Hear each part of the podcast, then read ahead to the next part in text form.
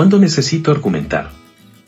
Lo que se conoce como argumentación viene siendo un tema central de la lógica, disciplina filosófica que desde tiempos antiguos fue estudiada y sistematizada por Aristóteles quien la concibió como un órgano no instrumento para la investigación científica, incluso para la filosofía misma y en general para ser aplicada en las diversas actividades humanas, ya que nos proporciona una serie de estructuras, principios, reglas y métodos que nos permiten orientarnos en el análisis y construcción del pensamiento válido que conlleva a las argumentaciones sustentadas con buenas razones con el fin de evitar caer en prejuicios, falacias, juicios apresurados y dogmatismos. La lógica ha sido concebida como una disciplina que nos ayuda a pensar correctamente. Intenta responder a preguntas tales como ¿Qué es correcto al razonar? ¿Qué distingue un buen argumento de uno malo o incorrecto? ¿Cuáles son las falacias que se cometen cuando argumentamos? etcétera. Según un especialista en la materia, la persona que ha estudiado lógica tiene mayor posibilidad de razonar y argumentar correctamente que aquella que nunca ha considerado los principios generales implicados en esta actividad. La argumentación, que como ya mencionamos constituye un tema crucial de la lógica, es una actividad lingüística que implica un proceso de pensamiento, el cual se manifiesta en situaciones específicas en lo que se llama actos de habla, y que tiene como finalidad actuar o influir sobre un destinatario o aquellas personas a quienes se dirige el discurso argumentativo para transformar su sistema de pensamiento ya para hacer creer, convencer o actuar de manera diferente. Cabe aclarar que un argumento bien intencionado deberá formularse de manera racional y razonable y deberá conducir a toma de decisiones y generar espacios en los que se susciten acuerdos que conlleven justicia social, solidaridad y consensos democráticos entre las distintas comunidades y culturas.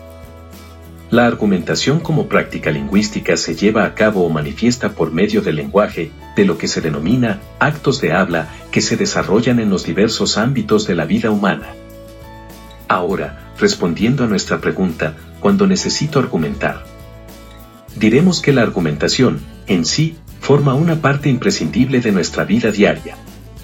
Con frecuencia nos asalta la necesidad de convencer a los demás de una idea que nos parece verdadera o justa, de defender una creencia, una opinión o incluso una teoría de la cual pensamos tener razones suficientes para considerar que es verdadera o aceptable. Así, por ejemplo, la alumna Marta piensa que la democracia es el mejor sistema político que debe privar entre las naciones.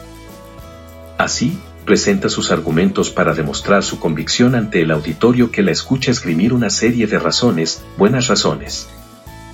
La democracia es un sistema conveniente porque permite la tolerancia, la libertad de expresión, el debate público, la deliberación, la elección libre de nuestros gobernantes, etcétera, etcétera. Y claro está que, en sus argumentaciones expuestas, Marta se encontrará tal vez con objeciones o contraargumentos que la rebatan, o bien con afirmaciones que le den la razón y queden convencidos de lo que argumenta. Sin duda habrás concurrido a reuniones donde surge entre los invitados o comensales un tema que se presta a controversia y en el que es necesario poner en juego la argumentación con el fin de llegar a acuerdos sobre aquello que se discute o delibera, ya sea en el ámbito de la política, de la religión, de la ciencia, de la moral, etc. O bien, cuando en una clase el profesor te interroga para que des tu punto de vista sobre determinado tema y entonces te ves en la necesidad de ofrecer argumentos para justificar tus respuestas, presentando pruebas, ejemplos, contraejemplos, deduciendo y aclarando lo que consideras correcto. En suma, son muchas y variadas las situaciones y escenarios en los que utilizamos la argumentación, y la lógica nos enseña u orienta para hacerlo de manera adecuada.